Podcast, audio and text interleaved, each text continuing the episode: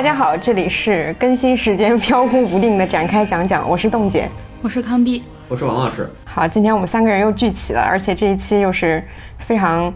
特别。我不本来不打算说这个词的，这一期的特别之处在于，这是一期又是一期长节目，这是我们第二十五期长节目了。然后因为上一期也是刚聊完那个一个综艺嘛，然后这期其实聊的是一个纪录片，然后是叫《小小少年》。嗯，它是在 B 站上的一个纪录片，一共有六集，其实篇幅也不是很长。然后它现在呃更新了四集，对，跟到现在是四集。然后我们觉得说它还是有一些嗯比较特别的地方，而且它因为现在还没有很多人讨论它嘛，但是我们也看到说有很多身边的朋友也开始关注到这个这个片子。然后我们今天就觉得说可以一起来聊一下，嗯，然后今天的这个。整个结构还是分为三个部分，第一部分就是依然是去介绍一下这个节目啊，以及我们聊一些我们对这个节目的一个初始的感受。第二部分可能就是延展开去聊具体它的整个的片子每一个单集它会呈现出什么样的话题可以去延展。第三部分可能就会比较简单，就是去聊到一些，因为这个片子它本身它的它的主主角都是少年嘛，然后我们第三部分可能就聊到一些也是跟少年或者说小孩相关的一些作品，大概就是这样的三个部分，然后。然后可以先介绍一下这个片子。刚刚也已经说了，它是个纪录片。它的这个我觉得是比较特别的一个地方是，呃，它每一集都是不同的一个小孩作为一个主主角，而且他们的特点在于说，他们都对某一项事情或者说是某一个专业有着非常超乎常人的一个喜爱。我一开始看这个概念的时候，我本来以为他会挑的是那种比较偏向于说天才的小孩，但是你后来你会发现，其实不是，他挑的就是他对于某一个东西是痴。痴迷的，就是他对于这个东西的热爱和这种投入程度是是很很少见的这个东西，所以他天赋其实不是那么重要，热情和兴趣是最重要的。然后每一就是他投掷的这个热情的方向也会有很多的区别，有这种比较常见的，可能说舞蹈啊或者音乐啊，然后也有一些非常罕见的，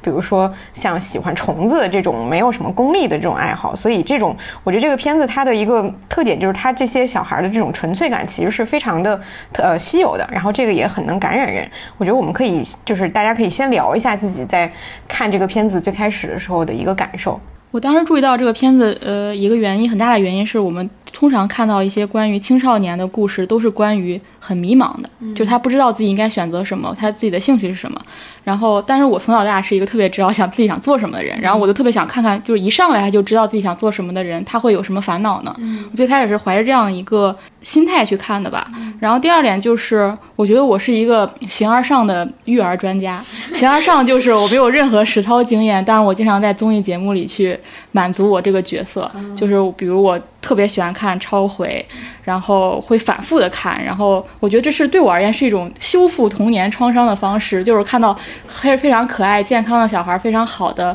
亲子关系，然后对我而言是一种非常治愈的方式。然后呢，这个是我中国的家庭和中国的小孩嘛，所以这个也当时对我一个很大的吸引。最后就是纪录片嘛。而且我最近还在想说，我上期我好像表达了，还上上期我说我挺想去做纪录片的。然后因为我最近最近写稿子，我也一直在想写稿子和纪录片有什么区别。然后我觉得可以到最后一部分的时候分享一下，嗯，对对这件事情的想法，嗯。好的，因为这个片子，其实我关注到说，它这几集出来的这几集里面，其实第一集当时其实还是引引发了一些讨论的。因为第一集它讲的是一个在云南的山里的一个女孩，她特别喜欢跳芭蕾，而且她的就是整个的天赋，对对对对对，天才少少女的那种感觉。对，然后她有一个非常大的一个反差，就是因为她家里的那个条件，就是他们整个的那个村子的环境都不是很好嘛，条件都不是很好。然后她练这个东西其实是没有人教的，她是她妈妈。在网上看那些视频，然后去给他教。然后他家里是卖肉的，他就在那个猪肉铺里面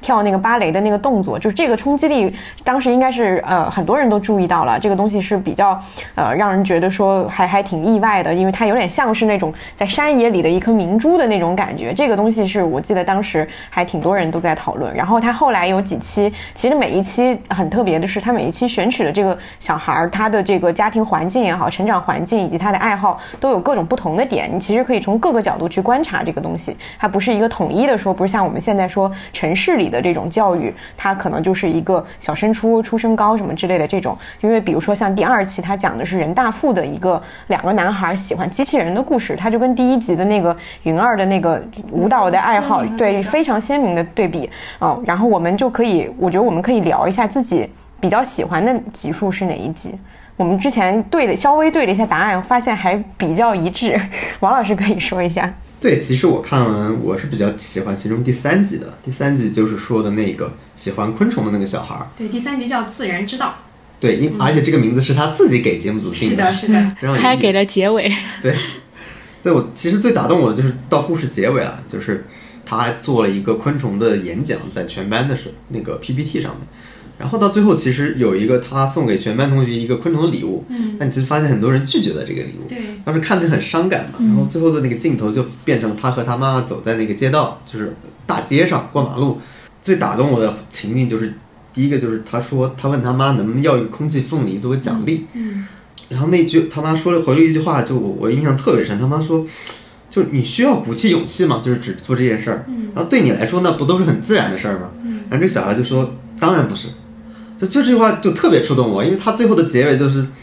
显示那个小孩好像很镇定面对同学的这种拒绝，或者是，但你其实发现他他心里的感触是非常非常多的。嗯，就是这个倒是给我一个特别印象深刻的，而另外一个印象深刻就是，我不知道空气凤梨是什么，去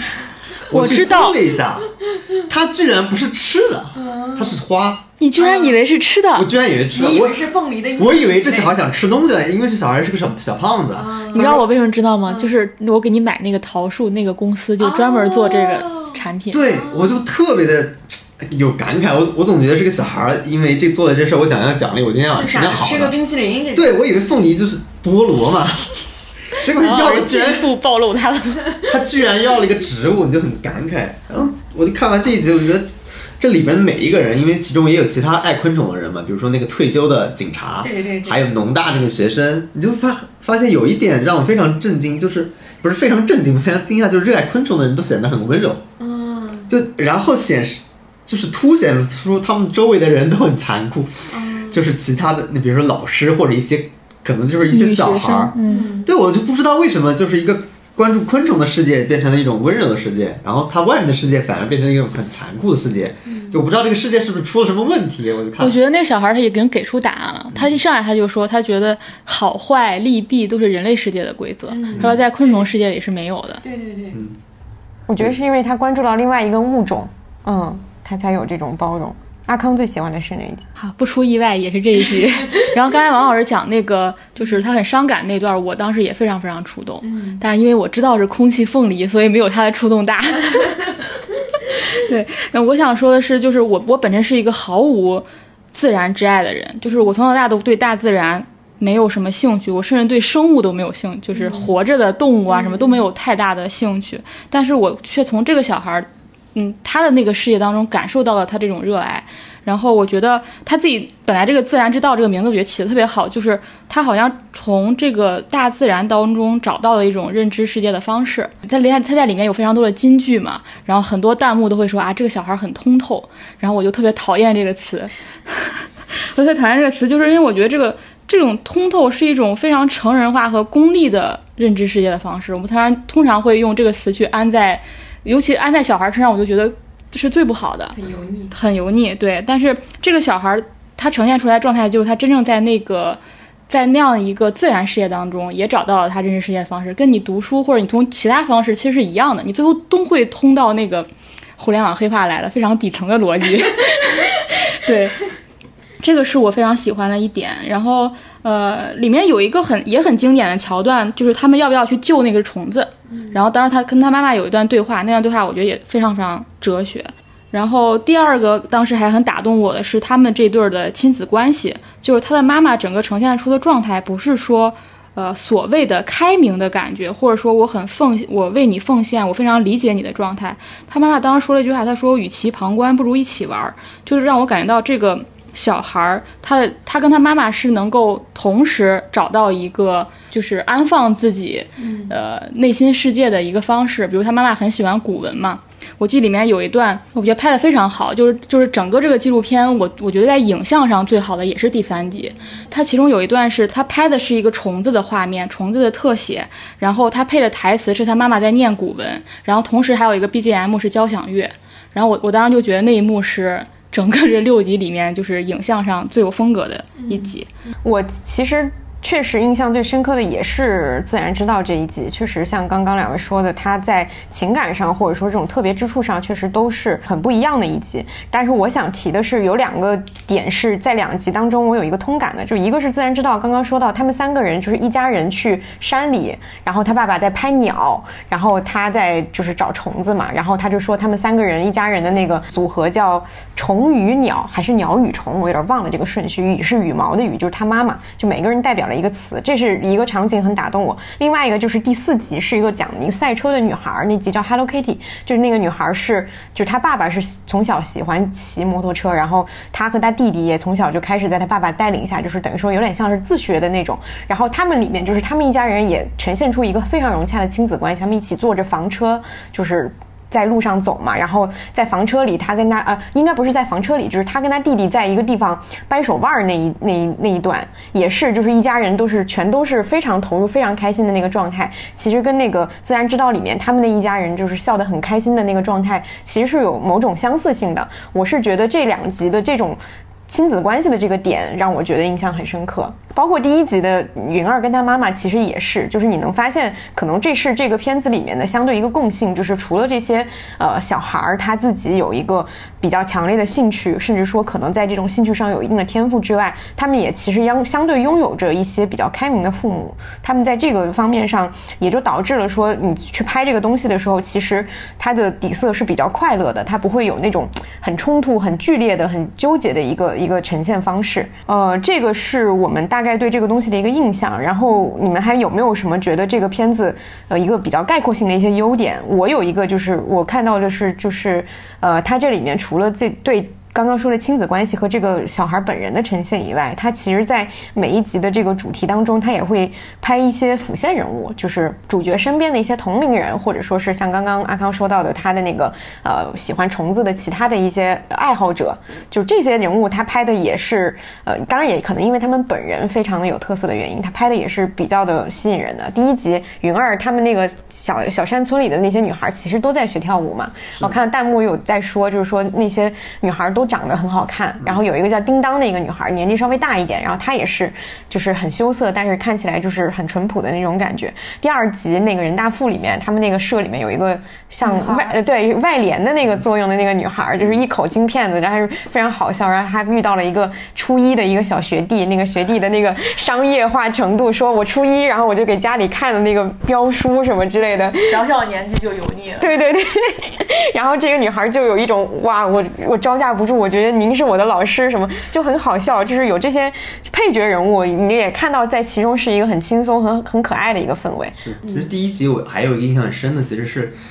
有有他们就是那这个主角其实在那练舞的时候，然后镜头对准了有三个特别小的小孩就在那看他练舞，嗯，就那个镜头特别好，就那三个小孩，你看他们那个眼神，当这个镜头你会觉得很刻意啊，但是本身他们代表的这种就是。没，因为没有被看见，可能很多人真的是很有才华，但是因为没有没有人看见，就镜头可能就对不准他们，他们人生可能就会走向另外一个地方。因为他其实说的是一个所谓他们彩云计划的事儿嘛，就是怎么样呢，能让这些有天赋的呃少男或少女，就是让他们的才华得以兑现。其实这个是我当时一个印象特别深的镜头。嗯。我我还对这个片子感感受特别好的地方，其实刚才也提到了，就是他放大了这种兴趣和他在这这个事情当中获得的精神享受，而不是说强调天赋。里面很多人都强调说，我喜欢这个事情是因为我觉得它好玩，而且他没有把过多的笔墨去去溯源，比如这个小孩为什么会有这个天赋，为什么会有这个兴趣，因为很多时候是没有那么清晰的，就是你不知道你为什么会有这样的一个，就是他没有把这个东西停留在说我不断的去探究这件事情，而去呈现。他们所沉浸的那个世界有多美好，我觉得这点是很好的。然后第二个就是你能发现这个片子，像刚才东姐说，有很多配角人物，他其实整个都在呈现这些小孩儿每个人其实背后都有一个支持他的力量。这个支持的力量有时候是，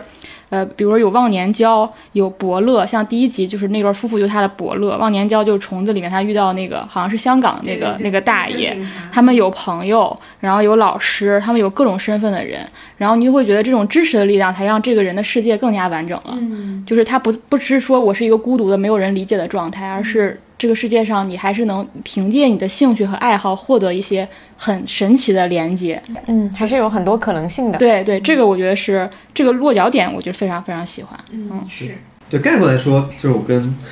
阿刚的一些想法是很像的，就是他其实没有做一个传统纪录片的那种，比如说我一定要做个变形记式的故事，对对对我要做一个逆袭的故事，别做一个所谓一球成名或者一个山村里出来的人到国际舞台上变变成一个成功学的故事。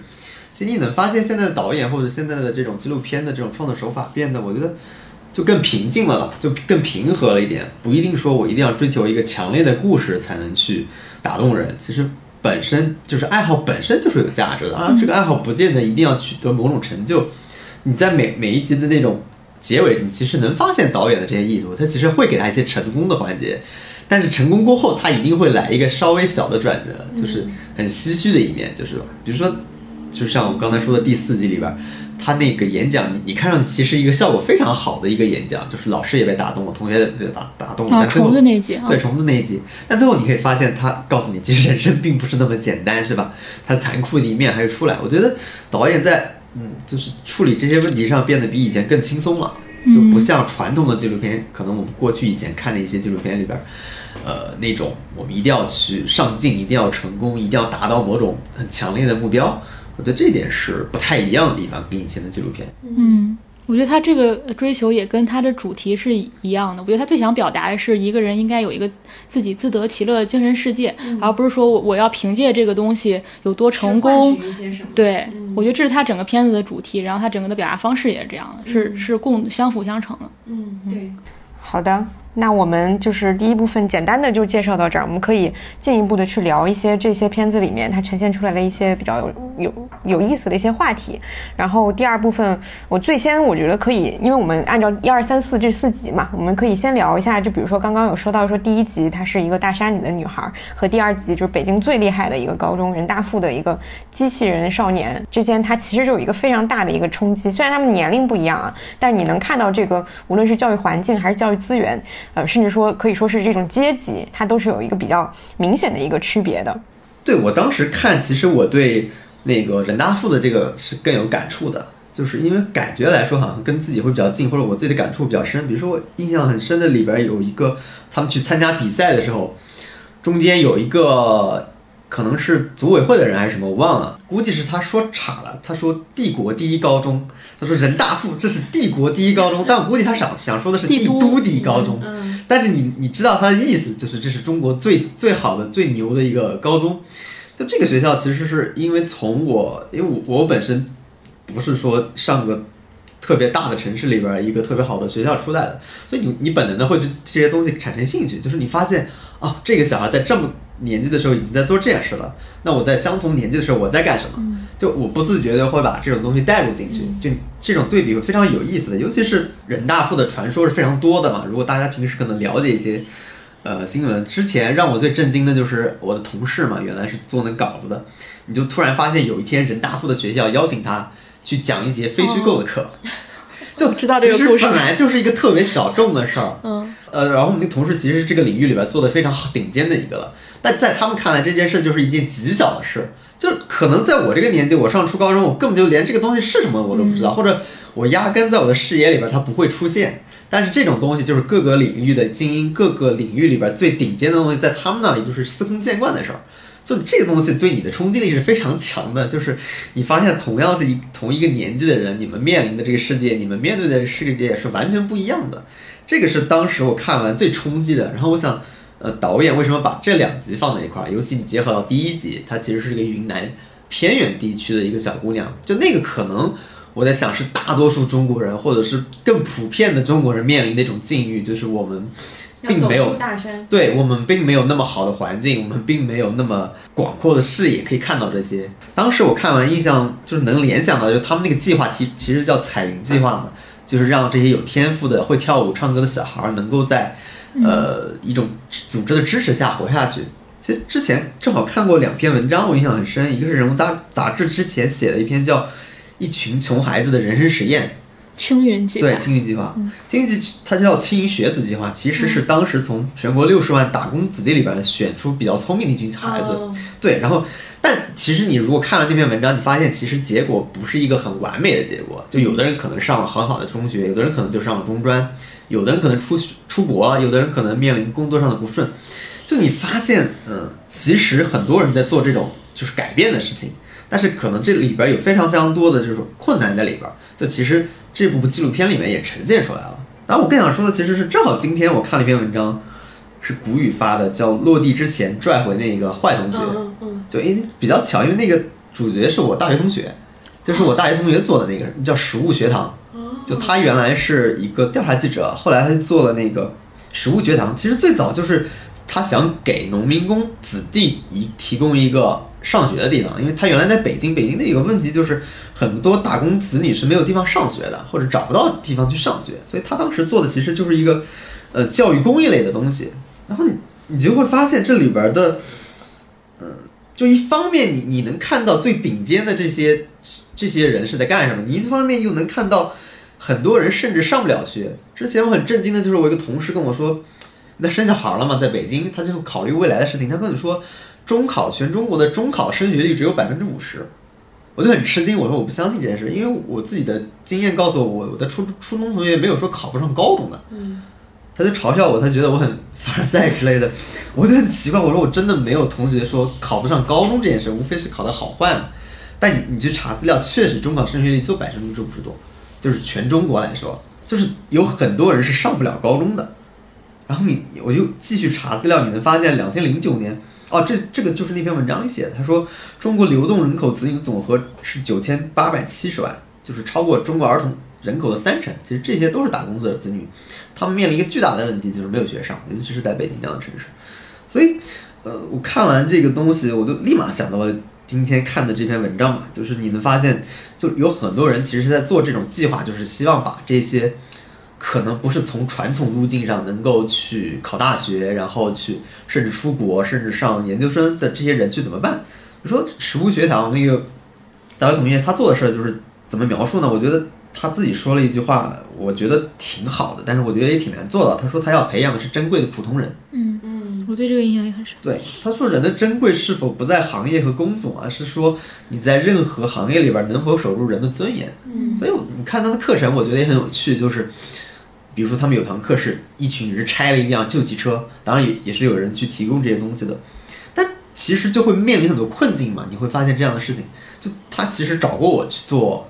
要不要让我去讲堂写作课之类的，就我就一直没去。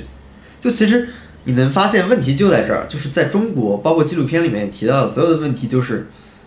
我教你这个东西有用吗？就这个东西对你上大学有帮助吗？这个东西对你找到好工作有帮帮助吗？我这就没去，就是我觉得这个东西你回答不了这个问题。我回答不了，我没有办法去教你。我觉得我要去教的话，我一定教的是我觉得很好的东西，很有价值的东西，比如说。嗯，人类文文学上或者或者人类写作上特别有价值的东西，但我知道那个价值的东西可能对你高考作文没有帮助，或者对你说找一份理想的工工作没有什么帮助。那你学了之后，你在这个世界上你会活得更好还是更差呢？其实我是不知道的。对，我我是不知道，但可能也许这个问题不应该是我考虑啊，这个可能选择是应该交给别人的。但是所有的机构到最后都会面临这样的问题，所有的家长也会提出这样的问题，就是你这个学校。因为这种学校它是不会发教育部给的文凭的，它只能说有一些技能，有一些这种，呃，教育提供给你，就是你可以去学学编程啊，学学各种各样的东西，但是你就看不到一个所谓最终的结果在哪，所以很多这种教育到最后就是没有办法去呃维持下去，对吧？就那种期待，就我觉得这是一个，我看完这个，尤其是我看完那个任大富的这个纪录片，我就觉得就非常感慨的一点，就是同样是爱好。人大附的人是不用去，其实是不太用去考虑这个爱好能不能说给我换来一个多大的收益，当然也会考虑，出比如说能不能，但因为他们的选择非常多，就是他们的这种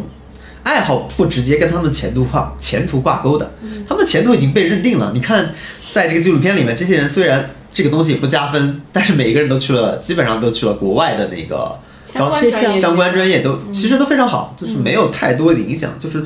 这个东西不会影响到你的未来。但是你看这些。呃，可能不一样的环境下的小孩，他们就会考虑这个事儿，或者他们的父母就会考虑这个事儿会不会影响他的未来。对，他没有生存的东西。对，你会发现就是在人大附的这个里面，他的爱好是他的一个助推器，对他会成为他以后去选择那个方向的一个一个，等于说是给他加了一个燃料。但其他的小孩儿。你的爱好不，你的爱好跟你的未来的这个选择其实是相冲突的，它会有一定的冲突，你必须要去做那个选择。这个选择在好几期里面，它其实都有呈现。是嗯，我觉得这个就是王老师刚说那个的一个核心吧，就是当你没有太多选择，没有这个可能性的时候，你的兴趣爱好本身就会显得不那么快乐了。没有一个以兴趣爱好成为一个快乐的人，就是刚刚说那个珍贵的普通人的这个路径。是，就你能发现人大附这些人啊，他们不需要这些东西为他们的这些升学服务的时候，你能发现这些人就很轻松。嗯，就是在所有的叙事里边，他们就是一群快乐的人，一群专注的人。但是在所有的，就是我朋友他也提到了嘛，就是说所有的这种学校，如果想做一个这种学校的叙事，每个记者去采访的时候，都想要一个所谓逆袭的故事，都想要一个。但其实没有这样的故事，现实就是没有这样的故事。可能每个人的最终都会遇到各种各样的问题，哪怕你可能真的，我看它里边有学生就进了大厂工作，他也会面临一样的问题。就是这种东西，其实，呃，我觉得这些年就会有有很多人做这件事儿，但其实就像纪录片拍的，就是被看到太少了嘛。就是你看那个弹幕里边，其实都在夸那个两个老师，就是做呃彩云计划的两个老师。但其实，在如果关注报道多这样的项目，其实是非常非常多的，但是就是能被你看到的，其实是非常非常少的。对，而且一般做这样项目的人，大家虽然夸他们，但是其实也是因为他有一种替别人去献身的那种感觉。也有他浪费，他牺他牺牲了自己的一部分的一可能性，然后去完成这个事情，然后其他人就是夸嘛，就是说觉得很伟大，就是把他捧到一个很高的位置。大家对这件事的理解就在就只停留在你在做一个公益事，你在做一个很好的事儿，然后到这就结束了。他其实不会去触碰最后的那些很 很伤痛的部分。就这个，你去看人物的那个稿子，我觉得写的非常好，就是穷穷孩子的人生实验这里边儿，就他到最后里边儿是有非常多的，甚至很多赞助人到最后不太愿意出来说话的，因为大家会觉得。就怎么去理解这件事儿？这件事儿是一件失败的事情吗？我们是可以用失败去定义这件事儿的吗？那所谓成功又是什么？这个这种实验或者这种教育的目的是要塑造什么样的人格？其实大家也是不知道，这里面就是在摸索这件事儿。但是可能对于一般人来说，我们只会停留在这个人是个好人，他居然愿意花功夫花钱去做这件事儿。所以我觉得，呃，从这一纪录片开始，我其实个人能更希望看到一些更长期的观察，或者说更长期、更深入的。比如说第一集，我会希望他持续的观察这些女孩儿，就是的成长对的成长，我会我会非常感兴趣。这一点我觉得是，嗯、就类似于那种人生七年一样，每隔哦七年去观察一下他对对对有人生的新变化。对对对，对，我觉得这个是真正的能体现一个呃很好、很完整的纪录片价值的一个地方。嗯对，就是关于阶级这个话题，我我我有点想说一些非常理想主义的话，虽然我也没什么资格说，因为我也没有承担教育别人的这个角色，或者承担家庭的这个角色，但是我一直觉得教育的目的就是不应该是。从阶级的角度去评判它，就是防止阶级跌落或者实现阶级跃升。就是就像刚才王老师说那篇文章里面提到说，他希望能够培养一些珍贵的普通人，让他们获取一些基础的体面和尊严。其实你在看那个呃彩云计划那个故事里面，那个老师说过一模一样的话。他说，因为它里面展现的这些女孩，其实都是很多都来自于非常破碎的家庭，就是要不是家里分离了，要不然就是父母不在身边。留守儿童。对，然后他他最后他会说，他希望这些小孩儿能够通过艺术获得一种尊严的提升，倒不一定说他在技艺上有多高超，或者他要要要怎么样。我觉得那个落点落点跟这个是一致的，就跟那篇文章给我的感觉落点是一致的。然后包括那段夫妇，那个夫妇，我觉得。当然，这段夫妇非常打动我的地方就是你，我就看到在这些地方，当比如说政府没有马上的跟上，就是那种社会保障没有马上跟上的时候，是有一些很基础的社会力量或社会组织在发挥作用的。就是我我我觉得今年我就从去年吧，就整个疫情就给我这种感觉，就是社会组织是非常非常灵活和和非常非常及时的。然后我觉得这个力量应该被不断的挖掘。其实他们自己也有故事嘛，因为他们自己没有要孩子，然后他们其实是把这个对孩子的爱放到了那些地方的。就这个，同时我看这两，就是第一集和第二集的时候，我也想起原来有个纪录片叫《高三》，就是我为什么对这部纪录片那么印象那么深刻？因为当时周浩导演拍这部纪录片的时候是那年我也在高考，就他拍的是二零零五届的高三，我就是二零零五届高考。对，我们那届高考作文题叫做“意料之外，情理之中”，我还记得。啊，很好的题。嗯，然后其实为什么想到那部片子？因为那部片子后来在二零一七年的时候，又有记者重新去采访了那部纪录片里的主角，我就会发现一种哎，就觉得人生特别荒诞的地方，就是那部片里面那个就是女学生，我不知道你们还记不记得，就成绩很好的那个女学生，后来考上了中央民族大学，后来就留在了北京工作，然后在北京生了小孩儿。然后当他的小孩儿那一年需要高考的时候，不得不再回到他当年的福建的那个当地再回去高考，就是他的小孩儿又重新的回到他当年考出来的地方进行高考。其实你能看出来，这就是一种，嗯，就因为没有北京户口嘛，嗯，这其实是一个挺呃挺重要的问题，就是你到了适龄年龄，你必须回到家乡原址去去，呃，重新参与高考，你就发现很荒谬，就人生绕了一圈，可能我努力的想往上爬，或者按照他的话说。一个人可能需要几代才能实现所谓的跃迁，就是我觉得这一点是一个纪录片最大的价值，就是你多年回头回头去看所谓高三这部纪录片的价值在什么地方，不光光可能提供了一个所谓中国人共同拥有的一种记忆，然后你呢也发现人在这里边的变化，就是就是说他到底究竟有没有成功？因为当年可能只停留在考上大学的那一刻，呃，但是你看后来就是。你能看到后来现实生活中这些人究竟是怎么过，他们究竟面临什么问题，究竟他们的理想有没有实现？所以这个是我觉得纪录片特别有魅力的地方，就是我会愿意关注未来。哦，可能哪一天你看到这个小孩儿啊，你知道他小时候是这样的，然后他现在变成这样。因为它有一个人生轨迹的记录嘛。纪录片就是这个故事没有结束嘛，你可以永远的观测下去。对，而且往往纪录片真的比嗯很多电影或者电视剧描述的更。荒诞，就这个事儿就让我觉得足够荒诞了。就是你已经考出去了，但你的小孩仍然还还要回去再再经历过一遍这件事情，是吧？这个是我觉得呃特别印象深刻的地方。我记得那个穷孩子那个文章的开头，他就讲那个小孩在两个世界穿梭，就他要去一个非常非常好、非常现代的一个小学，然后要回再回到他自己的那种打工子弟的生活。然后我就记得我之前。采访一个采访对象的时候，我问了他个问题，我就大概问他错过了什么什么什么，你很遗憾吗？然后当时他就这么回复我，他说：“那人美国小孩三岁就可能接触电脑了，一个四十多岁，然后他说三岁就接接接触电脑了，我我我如果不断的在想这些遗憾，或者说我们这种天然的不公平。”我就没办法，就是没办法生活下去，所以，所以我还是觉得，就是虽然我们小时候也没有说像是在有什么兴趣班呀、社团，其实我们完全是非常应试教育成长的一代嘛，但是我们今天还是能拥有一些相对自由的状态。我觉得还是，我还是相信，就比如说你能通过一些二手经验，比如说书本啊，包括就像刚才第一集里面那些艺术啊之类，我觉得你还是能够，即使你没有那么好的资源。你还是，我还是相信，就是不至于说我们完全就会，它不是一个完全绝望的一个故事。对对对，我觉得就像刚刚王老师说的那个，就是我觉得无论是那种民间的尝试，还是说具体到个人的这种尝试，你其实都是在跟一个巨大的不公平去对抗，你很难去提出或者说想到一个。彻底解决这个不公平公平的一个方案，结构性的问题无法解决，对对对对对，个体还是有希望的。对，那你必须得抱着这点期望嘛，你还是得去做一些这样的事情。接下来我也很有意思的，我觉得是三四集其实也是一个组合，它讲的这个其实是更多的聚焦在家庭关系或者说是这种教育焦虑上，就就跟我刚刚第一部分说的时候说这两个故事里的家庭关系都相对比较融洽，然后也让我觉得有很多相通的地方，然后也就是呼应了吧这两集。因为其实他们都有一个问题是，嗯，父母一方面是特别开明的父母，他们全力的去支持孩子的这种兴趣，然后但是同时他们也会面临一些，呃，这个兴趣跟其他的地方有一点打架，或者说这个兴趣可能带来一些严重后果的时候，他到底应该怎么办？就是这两集，我觉得他是集中的去讲了这个家庭关系和教育焦虑的，我们就可以分两点说。首先我观察到的一个是这两集，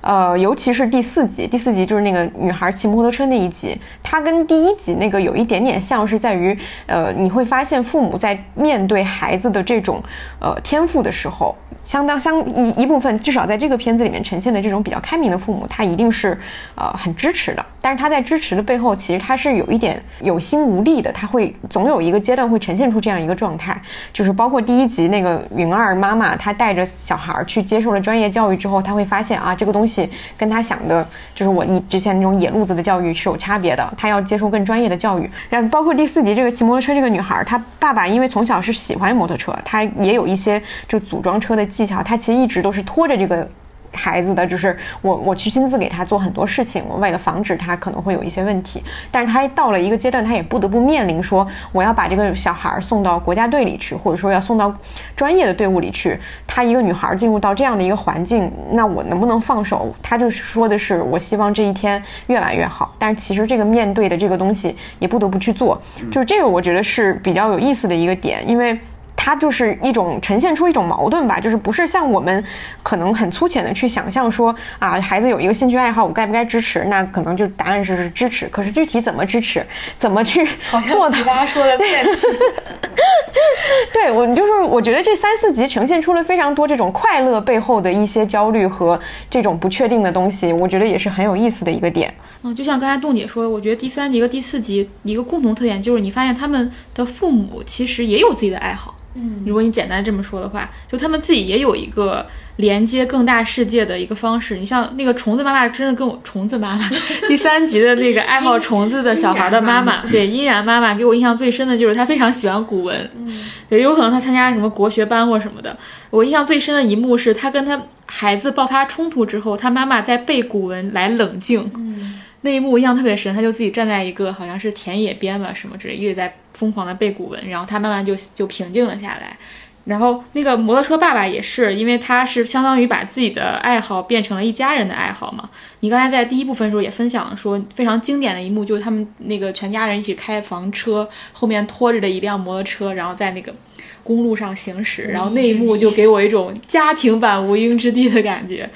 而且我注意到，就是你像摩托车那一集里面，就是我我还挺喜欢那一集，就是他没有停留在说啊这是个女孩，当然他有啊，比如他用 Hello Kitty 这个概念也是，就说这是个女孩，然后。都是跟在都在跟男生比赛啊，一直在讲她性别这一面。但是你会发现，这个女孩她的生活里不是只有摩托车。嗯，你看她弹钢琴，她弹钢琴的时候，你注意她她的指甲，她每次都做了美甲。然后她喜欢汉服，然后她也有喜欢的男孩，她也会有同学聚会。她整个人给我呈现出来，她生活非常丰富。她不是生活里我没那么多车我活不下去了，或者说。我就是我，我作为一个女生，我喜欢摩托车，我很孤独，然后我都在跟男生比赛。他没有非常去强调那种我们现在媒体当中非常刻板的强调一个女性话题的那个角度去拍。就整个那个女孩给我的感觉就是，她非常她热爱生活的很多东西，然后摩托车可能是她的最爱而已。然后包括那那一集里面，整个她父亲后面有一段也非常打动我，就是他爸爸非常失落。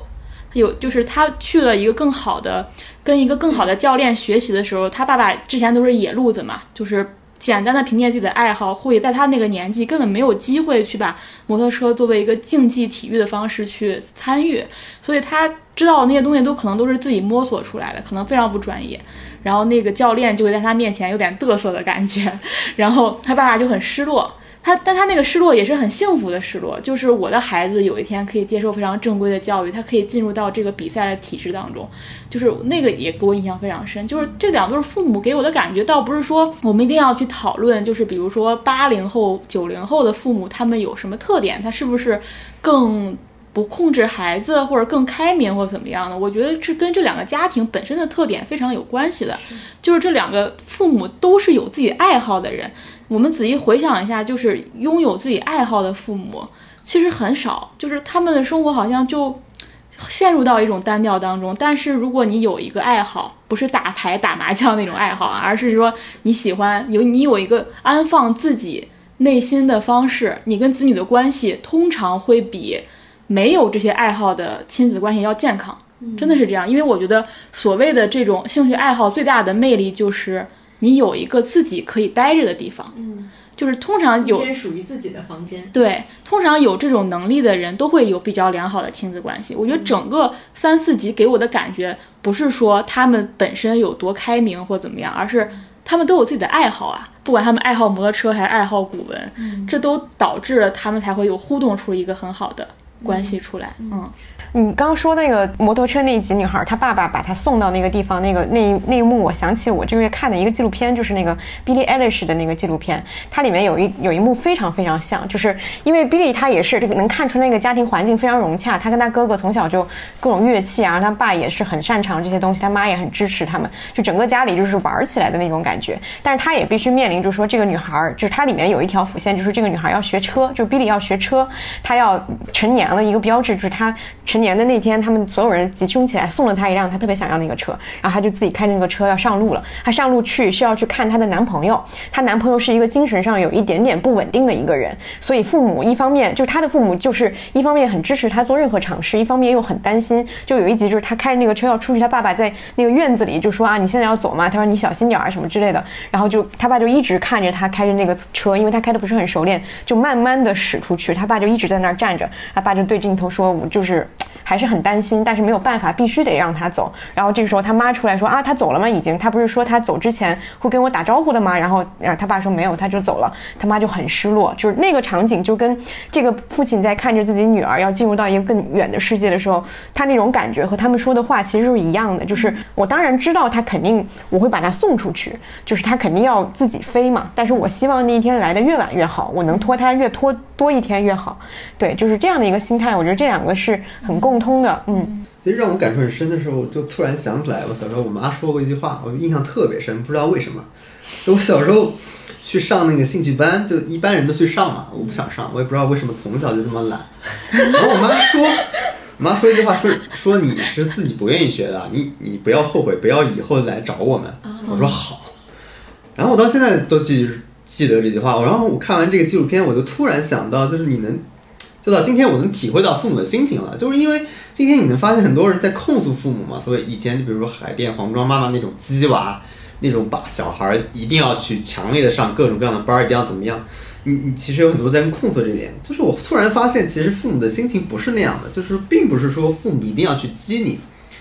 就家长又不是变态，知道吗？我就觉得你突然能理解到，家长其实是害怕说没有给到你更好的东西，或者说怕你错过好的机会。就大多数人一定是这种想法的，就是他怕你后悔，就是有些动作，就是有些事情我能做到的事情我没有去做，也许会耽误一些事儿。你看第一集那个云南的那个家长，尤其是他爸爸，对他会有他面对机会的时候，他多么怕失去。对他说要那个镜头里给那个舞蹈家打电话，他就说你怎么说怎么说，说我想你了，对说我有有经常对吧？你什么时候来？其实是一种你从镜头上看，对，是一种非常直白的去讨好别人，说我我要有礼貌，我要想你了，你意思说你你这个事儿浅层的意思，对，就你不要忘了我这个事儿，你要搞定它。所以你能发现父母的心情是这样的，就是这是我最近突然发现的。然后这个纪录片就你告诉的里边所有的家长都有这种心态，无非是程度不同，嗯，就是这种就是害怕。哈对害怕又可能有点，呃，不能叫患得患失吧，就是会担心这一点。我觉得更多的是担心这一点，错过某些方面的机遇。这一点我会发现以前是不太懂，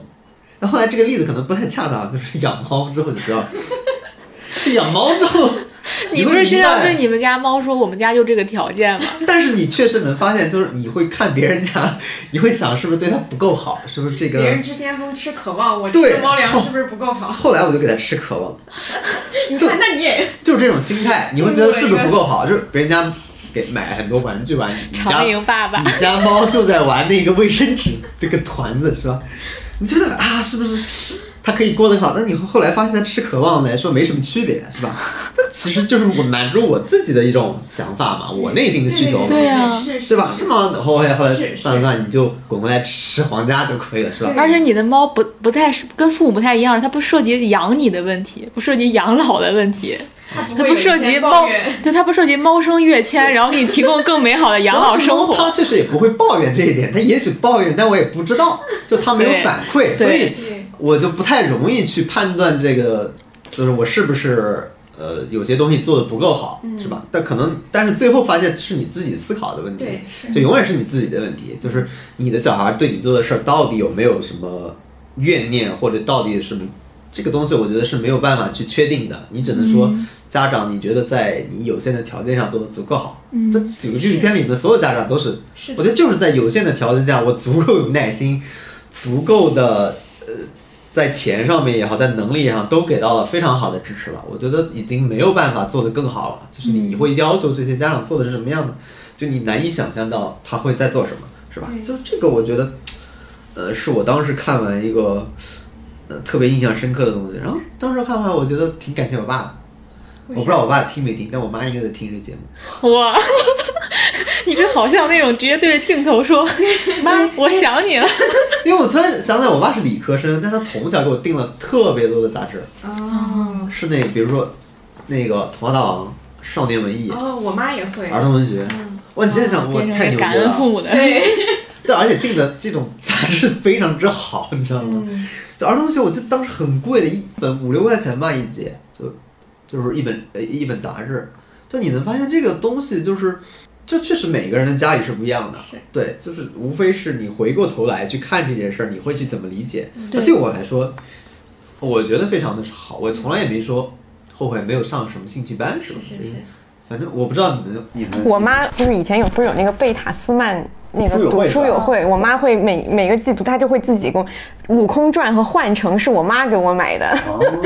对，就是有这种，然后杂志也是她会订那个，当然订的可能是《青年文摘》什么的，《童话大王》是我们全家一起看的一个一个书。然后我你刚说到那个父母跟孩子就是这个就是可能性这个事儿，我我今天其实也跟我身边有一个朋友，就是他他有小孩嘛，我们就聊了一下这个话题。他说其实他跟我说那个形容我，我觉得有时候其实是这样的，因为父母肯定会有担忧，说觉得说是不是因为自己没有能够像其他家长那样提供给你很好的条件，以至于这自己的小孩错失了很多可能性。但我觉得其实，在教育小孩的过程当中，反而是那个状态，就是你在他能够自主的做出自己的决定之前，你其实其实需要给到他的就是这种完整的，就是像刚刚说的一个完成为一个完整的普通人的一个。一个整体的一个环境，他当自己有了自己的自主意识和自主的能力之后，他能够去做他自己可能性的选择，而不是你现在去把所有的可能性全都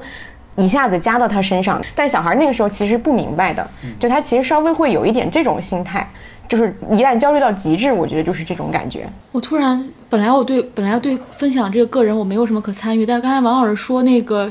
模式，我觉得我非常符合我。我突然意识到，因为我从小被送送往另一个地方上学，所以我从小学三年级开始住校，然后当时是我爸就。父母就会觉得我要给他提供一个更好的教育条件，因为在我们那个小县城的时候，比如说一个班里恨不得有一百个小孩儿，但是我爸把我送到另外一个城市，那个班里只有四个四十个学生，然后那是当时还有所谓的贵族小学这一这一称这一说法，就是学费非常昂贵，然后但是你得住校，然后我们家甚至为了这件事情专门买了车，因为要每星期接送我嘛。但是就他们就觉得我已经在经济条件上以及我们能做的所有的事情上给你做到最好了，但是他们就我我进入控诉父母大会也不太好，就他但他们忽略了一点，就是我就是太小，就是把我丢到一个完全陌生的环境里去。去去生活了，就是他完全忽视说，你除了教育上的满足，还有很大一部分是家庭教育的部分，不是说你只只在学校这个角度满足，他就解决了。所以导致我就是从那个时候一直到现在都有一个特别大的遗憾，就是我从来没有体会过，就是中午，就是下学之后大家一起骑车放学，然后在路上你会一一起骑车一起聊天，然后你回到家里你吃午饭的时候你可以看电视。我从小到大没有体会过。就没有过过一天这样的生活，就是我现在，如果你让我让我回到小时候，我最渴望的就是我刚才描述的那一幕，就是我特别想体会那个感觉。然后你在家里边吃饭边看电视，你会磨蹭那个时间，一直磨蹭到下午快上学，然后你再骑车回去。然后，但是我在学校的那个午饭就是你去食堂里吃一顿饭，然后你就回教室晃悠或怎么样。然后你们刚才讲到了父母订杂志这些东西，我小时候也是一个非常强、非常痴迷杂志的人，但这些都是我自己订的，就全部都是老师发一个单子，然后每个人勾一下你要你要订什么，然后会给你寄送到学校里。就是我我的整个，包括到现在我们家里都没有我没有我一样东西，基本上没有没有我任何东西，就是因为你跟这个家发生的关联实在太少了。基本上都没有。比如说你小学的时候，你可能一星期回家一次；到了初中，你的学业多了，你是两周回家一次；高中你有可能是一个月回家一次；大学你是一学期回家一次；工作了你是一年回家一次。我就是从小学三十岁左右吧，然后一直到现在就是这样一个频率。所以这个家里的东西就越来越少，越来越少，直到有一次你们家搬了一次家，然后这个家里面再也没有你的东西了。天哪，这个故事悲伤的我都不知道该怎么接话。但真的就是非常像王老师刚才说的那种模式，就是父母觉得我为你提供了最好，嗯，我为你花了最多的钱，别人还在上一学期几百块钱学费的时候，我已经让你享受一个学期五六千。一个学费的东西，然后我为你买车，我为你每星期接送你，我甚至还要去看你，还要怎么样？然后你是我们整个县城里可能在教育上投资最大的家庭，某些家庭了，已经是那个时候那个县城太少有人会说把一个孩子送那么远的地方去上学了。但我父母很早很早就有这种意识了，但他们没有想到，就是有一个有一个巨大的空洞，就是也埋下来了。就是虽然你可能接受更好的教育条件，但是。你可能在其他其他方面就有非常大的缺失。对，然后你回到这个纪录片上，你就会发现，他们确实有个共同的特点，就是这些小孩儿都会有父母陪在身边。对，这是一个挺挺共同的一个东西，就是好像，呃，我不是教育专家啊，但可能很多人的观点就是父母的陪伴是可能是第一位的嘛，相对于其他的这种，比如说物质上的，或者比如说课程上的，或者其他东西，一直来说就是本身父母如果就像刚才阿康说的。那中午骑个车吃饭什么？以前我是我就是我我大概有六年时间就是这样过的，也没当我过的时候，你不会觉得这事有什么很珍贵的是吗？对，你不是觉得很珍贵，你觉得很平常，你可能还很羡慕那些中午不用回家的同学。你看他们平时就是下了学就旁边找一个饭店，就随便吃一下，然后中午你就觉得他想干干嘛？因为我们中午回家其实也不是说看电视，你中午回家会被强烈要求赶紧吃完饭去睡觉。嗯，就赶紧午睡，午睡完下午接着去上课。我那时候是我爸每次看的电视都是一样，他早上看早上的体育新闻，中午看中午的体育新闻，晚上看晚上的体育新闻。一个体育新闻我一定要看三遍，就是这种。对，但是确实你现在回想起来那个东西。可能确实还是很珍贵的，因为它是一种陪伴的东西。还有就是，比如下雪了，然后他们就可以早上迟到，或者说不想来，或者说把自己裹的带裹得紧紧的，或者。但是你在学校宿舍，你就你每天都是一样的，你知道吗？就是一模一样，一模一样，你不会有任何沿途风景的变化，你也不会有啊，今天天气不好，我的生活又怎么怎么样，完全都不会。确实想不到，就就我们去下学期上学，没想到这个。不用来这个，不用在不在家里住的同学内心有这么多戏，对，羡慕我们可能还觉得天哪，这今天这个我们如果摔了一跤，还羡慕你呢，就是我手套还丢了一只，什么？好的好的，这有点扯远了，扯扯到自己的这个经验了。然后我觉得我们可以聊，嗯，因为刚聊了就是家庭关系嘛，就是还是有一些就是说发现这两个集里面它有一些陪伴性的东西，其实还是很共通的。这种东西其也是他们过得很快乐的一个来源。然后啊，我们接下来就可以聊。一下这个教育焦虑这块儿，因为其实前面我们也已经差不多有一些聊到了嘛，包括这种无论是阶级的差异带来的这种焦虑，还是说这种呃普通的就是看起来很融洽，然后也有必自己的兴趣，然后已经是在三四级里面看起来相对比较好的这种家庭，他可能也有一些焦虑的事情，比如说像那个英然的妈妈就是喜欢虫子那个小孩，你能够发现他一个明显的一个问题是，他喜欢的这个东西不为他的。同龄人所认可，呃，他的同龄人班上的女孩儿就是很自然就讨厌虫子，然后呃，男孩儿也是觉得你这个人很奇怪啊什么的，嗯，然后嗯，包括老师甚至都不知道他喜欢这个事情，他们有自然小组都没有让他参加，然后这种事情其实他自己虽然嘴上说。啊，不在乎啊，别人怎么看我不在乎，但其实他心里还是有点在意的。就是这种，相信也会给他妈妈带来一些焦虑。就是我的孩子融入不了其他人该怎么办？当然，他有一些其他解决方案，就是他可以去找自己的兴趣爱好，嗯，忘年交的这种途径啊。但是这个一一方面，另外一个就是，我记得里面他们有吵过一次架，就是小孩早上起来可能不想背课文，他妈妈就说，就是你不可能永远做自己喜欢的事情，你在喜欢做和必须要做之间一定要是一个平衡。你要是这样的话，你就得为自己的选择付出一些代价，跟哎跟刚刚王老师说那个说你自己承担是有一点相似的。虽然说的是呃，可能说是要教这个小孩有一些责任和担当的事情，但它其实也是一个矛盾，在于说我的学业选择和我的这个兴趣爱好之间要怎么去匹配。嗯，这个东西其实嗯、这种隐隐的这种焦虑吧，还是存在在这三四集当中的，因为这三四集的两个孩子都是不太恰当一点，就是不务正业，他们的这个东西都是有点这种东西的。对我当时看完这个片子，我当时第一反应就是中国家长的头号焦虑就是教育焦虑，就很明显，就是你能发现，呃，就比如说我能想象到，比如说我的同龄人如果看到人大附的这一集，他们是有多焦虑。就比如说你能做一个画像，可能我我身边的朋友就是北京名校毕业的，然后来北京已经我这个十年了，可能生了小孩儿，那未来就要想小孩的教育问题。第一，有户口还是没户口，这是一个问题。然后你在海淀区是有房还是没房，就所谓的这个学区房学区房的问题是一个。然后你是要上国际学校还是就在国内上了？那未来要不要要不要出国？就是这一系列的问题，其实都是教育问题。就是后来我之前就是还有一个让我印象特别深的是，原来我做过稿，做过一个稿子，是关于游戏的。就你能发现，在整个中国人或者中国家长的这十几二十年间，就中国家长始终在树立一个敌人，这个敌人是不断变化的，但这个敌人就是他们塑塑造这个敌人，就是一个焦虑焦虑的体现，就是他们太焦虑，他们一定要塑造一个敌人，可能可能二十年前这个敌人是电视，然后变成了网瘾，然后现在最大的就是教育焦虑的最大敌人是游戏。就他们认为所有的坏处都是游戏造成的。这其实如果你拉的时间维度更长一点的话，你就能发现教育焦虑其实在中国是越来越严重的。因为我之前采访呃采访过一个专家，他们做了一个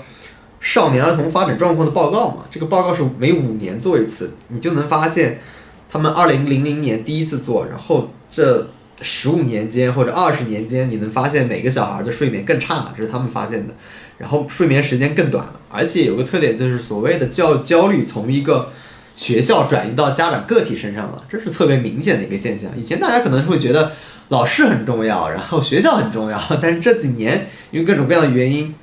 就会别的就会把这种很大的压力变成了一个在家长家长的身上，所以这个是一个我觉得。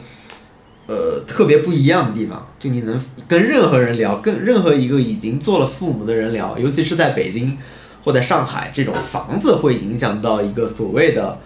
呃这个孩子未来的东西。你很难见到一个所有东跟房子绑在一块儿的问题，其实都是大问题。就是所以教育焦虑就是一个特别特别大的问题。这个是一个我自己印象特别深的，所以我觉得很多人会看这种呃纪录片的时候，我觉得他自己就会产生这种焦虑。如果我有孩子，我自动会带入这个啊，我孩子是能上到什么学校？人大附上不了，那上一个海淀区的行不行？然后我再会看一下朝阳区每年能够考到北大和清华有多少人，可能还不足人大附一个班的人数。最后你会不停的看到这些东西，然后你就能理解为什么这两年有这么多关于所谓海淀黄庄妈妈的报道。就我觉得看很好玩儿，很喜欢看。其实他们也有一套那个。就像当年看《天空之城》一样。光看天空之城就是像今天看大家转发的那个大厂黑化一样，就是鸡娃圈也是有套黑化的嘛。有一套自己的世界一样，对，你就新的发现规则。任何一个足够大的东西或者足够重要的东西，自然而然会形成自己的文化，就非常好玩。比如说青蛙就是叫普蛙，就是普通孩子，你家孩子不太行就普蛙，牛蛙就很好理解，对吧？怎么像霍格沃兹，对，还有所谓。还分所谓天牛，天牛就是天生优秀，人工牛就是后天被教育的很好，是吧？还有奥牛，奥牛就是奥数很好，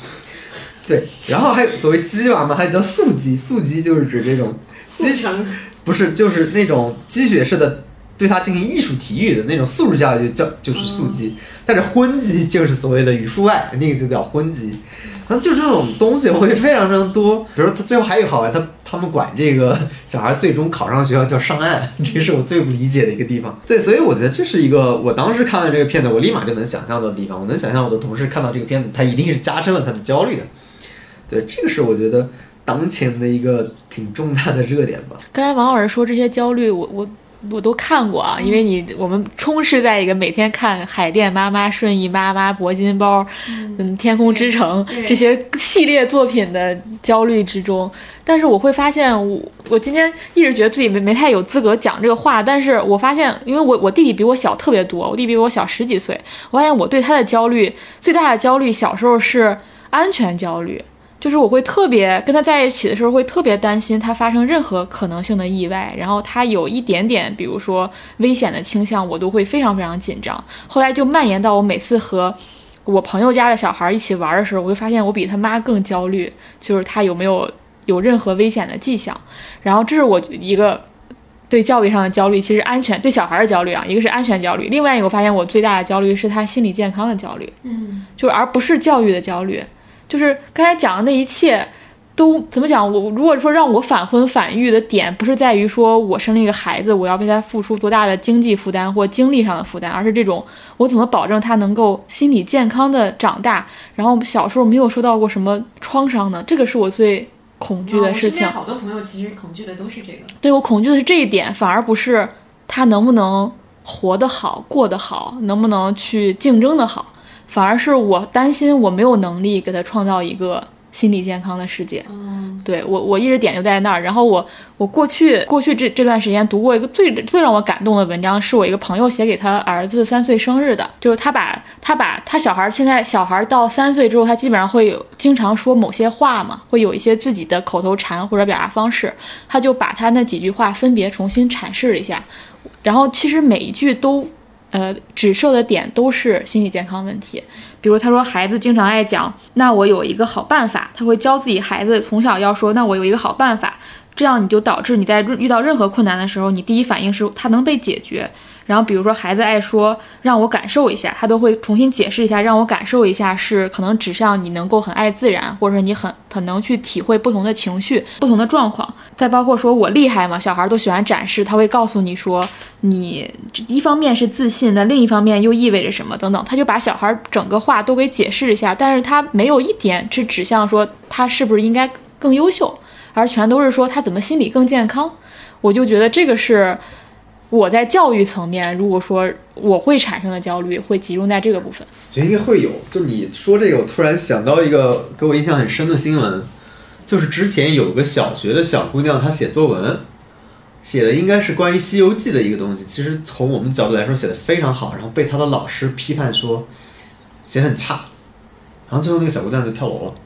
哦，我不知道你记不记得那个那个印象给我太深了，因为。从文本上看，你会觉得他是一个非常有灵气的小孩儿。然后，我我不知道为什么这几年这种新闻会特别特别多。然后碰到一个很糟糕的语文老师，或者很糟糕的教育工作者，然后他会在各种方式以各种方式去打压你，或者说各种方式去批评你，让你这种就是内心上接受不了。这其实我当时看完这个新闻，我其实是接受不了这种事情的。我觉得这种事情太残忍了，不光是说你这种。所所谓老师的审美出现的问题，你你这是一个完全对人的一个，嗯，怎么说？就是我不知道，就是作为一个教育工作来说，对一个小孩的伤害太大了。我觉得，我当时看完，我甚至都会觉得，哦，那我们是不是要，我是不是要去做一些这种东西？我觉得去教小孩教作文，我觉得我去教肯定比他教的肯定不，至少不会出现这种事情，就是一个正常的表述，一个正常的写东西会被。完全一种相反的态度，你觉得这是人世间的一种巨大的不公平？对我来说，这种是不可接受，这这颠倒黑白这种事情是是吧？这这跟我觉得跟冤案什么没有任何区别啊！这种事情完全是一个非常恶劣的事情。但你不知道为什么这两年这种事情就会特别多，或者说这种事情多是因为人们愿意把它找出来，是可能家长焦虑就会变多。嗯，比如是不是有体罚小孩儿，包括最近的比如幼儿园的这些事情，对，包括很多。就可能是社会越来越不信任感加强了，还是说越来越越不是那么稳定了？因为我记得我们小时候，我的经验是好像家长没有太担心学校里的老师会做什么，但我不知道是不是这些年的变化，或者也是一种错觉，我不确定啊。就可能现在大家更敏感了，是大家对于这种。学校里老师可能对小孩造成伤害更加关心了，对不信感增强了，这个可能是我一个很大的感受，很强烈的感受。我觉得我父母那时候其实是没有那么焦虑的。他们的焦虑可能是你放学了之后在街上是不是别被车撞了这种，嗯，就是有没有被人拐跑了。我印象当中都是这种，比如小时候有些时候没坐上班车，什么类似于家人很担心说你这小孩没有，但其实就在那待着呗，就就是这种。但他们担心可能更集中在已经在校内了，比如说霸凌的事情，就是学生间霸凌的事情，老师的不公正对待，然后会一些，比如说你能见到各种各样的帖子，尤其在豆瓣上那种什么所谓呃小孩的一种灵光凸显的回答被老师批判为错误，大家就很愤怒，是吧？这种帖子不知道为什么现在变多了，但是我觉得可能跟阿康刚才说的这一点，我觉得是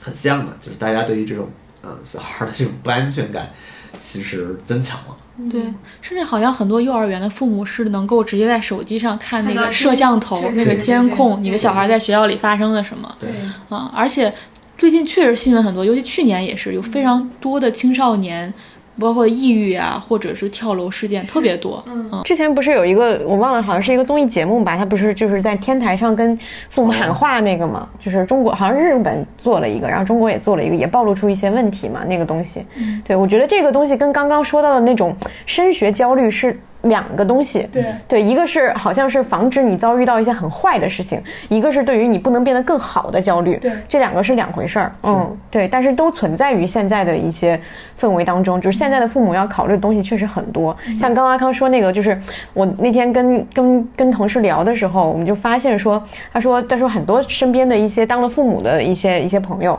他们在孩子刚出生的那一刻，他们的愿望都非常朴素且简单，就是我希望他健康快乐的成长。可是随着孩子长大，这个焦虑慢慢就来了。他举了一个例子，我觉得很恰当，就是说，他说那个例子就像是马云赚多少钱跟我一点关系都没有，但我要是同班同学赚了很多钱，我这个焦虑一下子就上来了。就是就是有一个天才小孩考上了一个什么学校，跟我一点关系都没有。隔壁家的这个小孩要是学到了跟我的孩子不一样的东西，我一下子就会觉得说我是不是应该做点什么？我觉得这个是人之常情，很难避免。但是也同样是我跟我那个养有小孩的朋友去聊，他就说。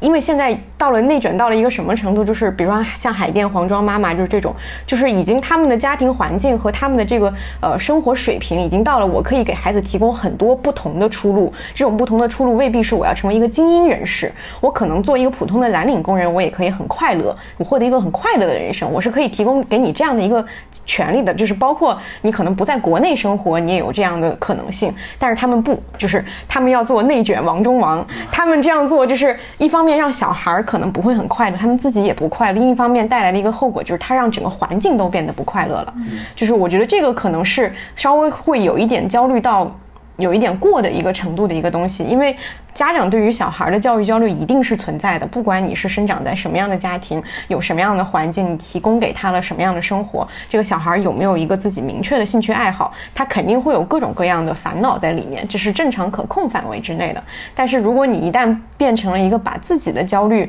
寄托在孩子身上，前一段时间不是有那个。就是那个离离婚的那个爸爸带着小孩儿一直就是全职爸爸教教他，然后结果孩子自杀的那个故事嘛，就是越来越多这种极端案例，就我觉得就已经走到了一个很很很很危险的一个部分了。对，嗯所以这个让我想起来一个我一直记得的故事，是我一个呃一个朋友原来说的，就是他的朋友在北京一个呃 top two 的大学里边当老师，那不就那两个吗？对，然后有一天他跟他女儿吃完饭在校园里面散步，然后女儿就问他说，嗯、就是妈妈以后我还能不能我们经常这样来散步？他妈说不可以，他说。你知道你妈是奋斗了多多久才有资格在这个校园里面散步的吗？这好像那个网络流行什么，我奋斗了很久才有跟你一起喝一杯咖啡的这个。但是这是真事儿，我印象太深了。我就觉得，我一方面觉得还挺合理的，就是，然后你一方面哇，你就发现这种事居然真的在现实生活里面会发生，而且没有人会觉得有问题。就你仔细想想，没有问题。对，所以这个，因为我们确实也没有太多资格去聊这些啊，只是只是从一个个体经验来说，但我觉得确实。就每个人每天都在聊，但其实没有人认真去思考，或者其实大部分人去没有办法从这个循环里面解脱出来。其实是一件，我有的时候需要一个，比如说纪录片这种旁观者或者外在者去打量一下你自己。其实这部纪录片我我觉得也很有意思，其实就是偏偏是人大附的这个这部里边，他们的家长是没有这么呈现的，对对就是缺失的部分是有意思的部分嘛。就我从职业的角度来说，他们一定是去采访的这些家长的。我不知道是什么原因没有把这些东西放出来，但我觉得可能那个没有放出来只有几个镜头，对，很少，是镜头有，但没有表达出他们的任何的观点或者是一些倾向之类的东西，很少，非常少，或者是没有那种就是大家想象的。但是从制作的角度来说，我觉得有些呃冲突性的问题，他们一定是会问的，嗯，对吧？就比如说升学的这些东西，包括呃狂热的纸牌机器人的这些问题，因为你能看出来这些家庭都是一个比较好的家庭。但我觉得这是就也就是一个留白比较有意思的东西吧，就是大家可以从这里边去想象一下，嗯，就是这些人是怎么过的，或者他们家会出现什么样的问题。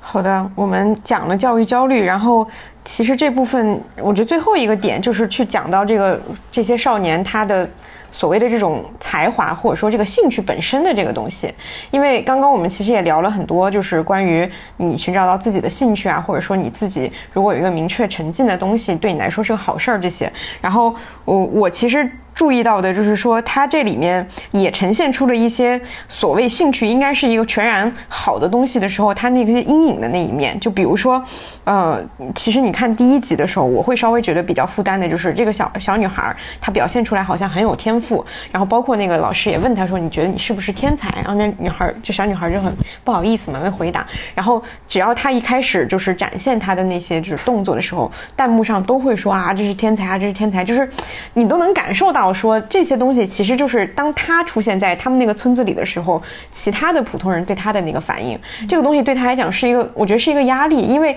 他会伤仲永。对对对对对，我第一看第一集的时候就想到伤仲永那个故事，包括他自己后来真的去学那个基本功的时候，你会发现他很痛苦，他哭，然后他的老师就说啊，你这个不行啊，什么之类的，就是其实肯定会经历这样一个过程，但他心里我相信他对于别人夸他是天才这件事情不可能没有感知的，他还是会对自己有一个。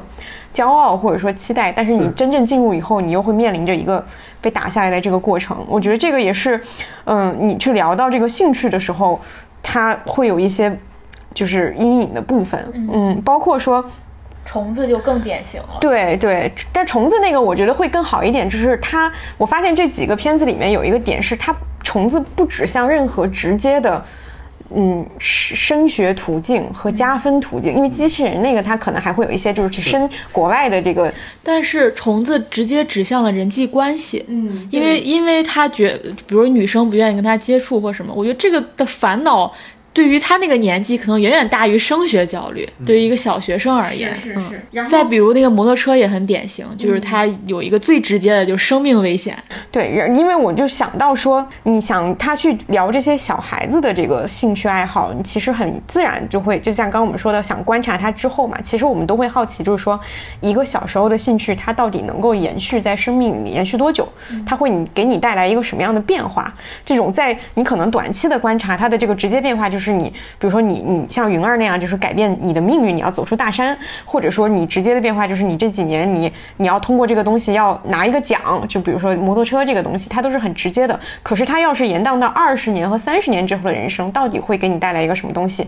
其实是不好讲的。如果能够持续观察的话，这个东西可能会给大家带来一些更新的一些想法。就是我一记得就是印象很深的一个点是，我看了那个导演手记，就他在豆瓣上有连载他每一集的那个导演手记。他在讲那个殷然，就是虫子喜欢虫子那男孩的时候，他就说，他说我们拍，就他不是找了很多就是也喜欢虫子这些人嘛，就是那个老警察，还有那个大学生。他说我们拍了十岁的殷然，殷然二十岁的殷然，三十岁的殷然，六十岁的殷然。他说看到六十岁的殷然，我们就在想说真好，这个这个爱好是可以陪伴你一生的，而且带来无穷无尽的乐趣和新鲜感。他说这个东西让他觉得特别有力量，就是你有这个东西，你就可以有力量去面对你这个人生了。这个有点像我们上期那个戏剧性生活说抓抓到那个东西了。我觉得他在看到这一点的时候，他也抓到了这个东西，他解了这个题，就是我的兴趣爱好到底能给我带来什么？是依然这一集是最解题的，就是他未必带来很多实际的东西，可是我能够成为六十岁还很快乐、还很宽容的一个人。对，这个是我觉得是整个纪录片可能都想要达到的这个主题。是，嗯，其实我我看完这些人的爱好，我第一个想到的也是有篇文章，但是最近其实这种类型文章看就是很少见到的，反而是要在纪录片里面找，就是也是人物杂志的一篇文章，就是写的，嗯，当时有一个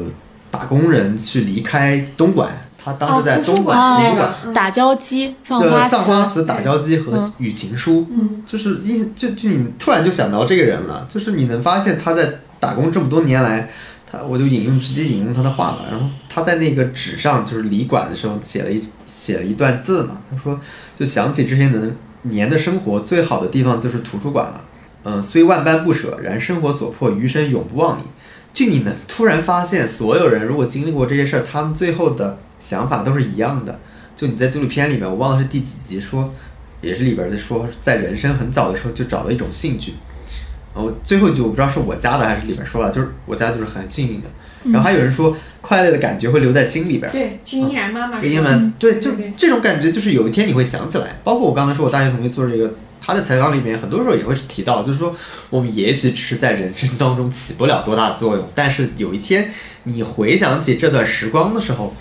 也许会给你留下不一样的记忆。嗯，就是吧，尽管也许这些东西并不能在未来某一天帮你挣到钱或者是多好的事业，呃，但是就像你在甚至会离你远去。对，东莞图书馆看书一样，它一定会成为你生命里很重要的一段时光。嗯这个是我觉得很打动我的地方，因为从我个人来说，我一直就不知道自己的兴趣是是什么，我从小就不知道，是录播课吗？肯定不是啊。对，我所以我一直觉得，就始终明白自己想做什么的人是特别幸运的一种人。所以我当时看这个纪录片，我就在感慨，为什么每个人在这么小的时候就已经知道要干什么？还是说我们他只是导演从这么多的中国人里面找到了很难得的，呃，有这种知道自己想做什么的小孩，还是说现在大部分小孩还是像我以前一样，也不知道自己想干什么，就是反正就磨磨蹭蹭上学，就是按部就班的走，还是说现在的小孩真的跟我们小时候不一样了？每个人都有各自的不一样的个性，然后各自有自己很坚定的追求，这个是我我特别感兴趣的地方。但是好像也没有。我听我有我有一哦不知道朋友在那个就是就是初中当老师，就是当然也有那种兴趣爱好比较特别的，但是据说现在很多小孩都想当网红。哦，对，现在如果中国可能叫网红，外国一般看采访 YouTuber，对，对我，我觉得大部分其实还是会比较比较那个，就是跟随着当时的潮流去走，只是只有少部分是很明确的知道自己要做一个特别的事情。对，但是你能看到这些人的这个东西，你还是会很羡慕。就是你你知道未来这些东西会给他的生活带来多少好处，你是知道的。你作为一个没有这样的人，就会 始终会在一种呃不稳定的情况，呃就是情绪在里边吧。所以这个是我呃觉得这种人生爱好是很重要的一个一个点。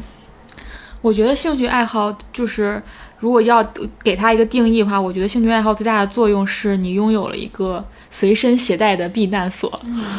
就是你你拥有了一个可以永远收留你的东西。就是你有一天你的朋友可能会离开你，你的家庭可能离开你，爱人可能离开你，但你的兴趣爱好会一直伴随着你，直到有一天你不再喜欢他，你对他没有兴趣了。嗯，就是我觉得这个东西是能够非常抚慰人的一点。但是兴趣也像刚才你说的，它有非常，它也有背面。我觉得它的背面就是在你非常小的时候，如果你就很知道自己要做什么，你会是我作为一个拥有这种体验的人来分享一下这个体验，就是你要处理的一个最大命题是独。独立的独，一个独就是你是个独行者，因为你非常小，你就确定自己要什么，然后你身身边所有人跟你都不是一路子的，那你就要想说，你这个到底是对的吗？你这个选择是对的吗？然后你这个坚持是对的吗？你一定是会有怀疑的，你不可能说啊，我喜欢这个东西，我就坚定的认为它就是我的道路了。不是，你一定应该在很长的时间内是个非常犹疑不不定的状态的。第二个毒就一定是会面临孤独。如果这个如果这个兴趣你还想要它变成你的。不管是事业也好，还是你将来想在上面有更大的发展，那你就会发现，这个兴趣爱好有一天要面临这种记忆的磨练，就像就像云儿他从一个爱好，他要去接受系统训练一样，你会在这其中非常孤独，你还会去怀疑你的兴趣本身，所以我觉得这个是，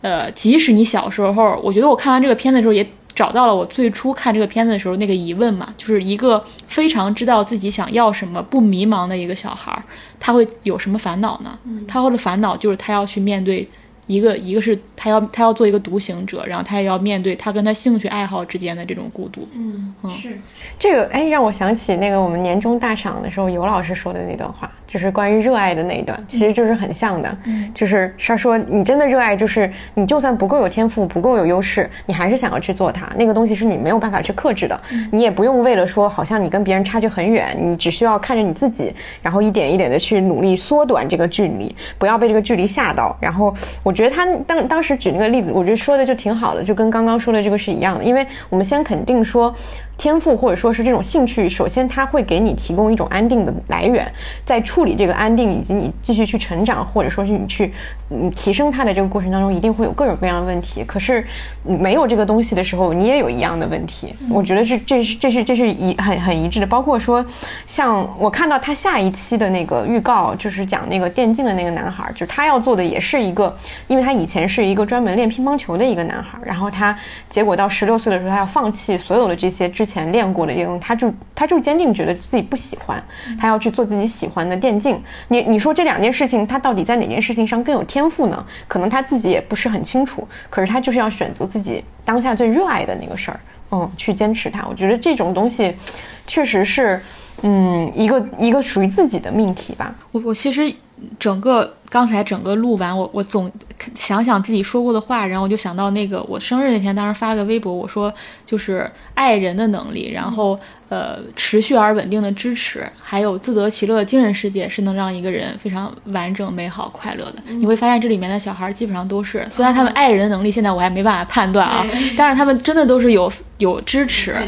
有稳定的支持，然后有自己自得其乐的精神世界。我觉得这个是对一个人的不管心理健康也好，还是他的整个成长的脉络也好，都是非常非常重要的。对，我就会想到我小时候，就是虽然我刚才提到说，呃，比如说我我们在我们那个城市，其实你比如说没有什么兴趣班，就大家也没有什么学校的社团，这些都没有，但是你会在学，就是同学之间会形成那种很小的，就是几个伙伴之间的那种小联盟一样的感觉。就那时候我们班上就有几个非常热爱文艺的同学，他们就会用那会儿的 MP 四吧，就会看侯孝贤的电影。就是我们高中的时候，你就是，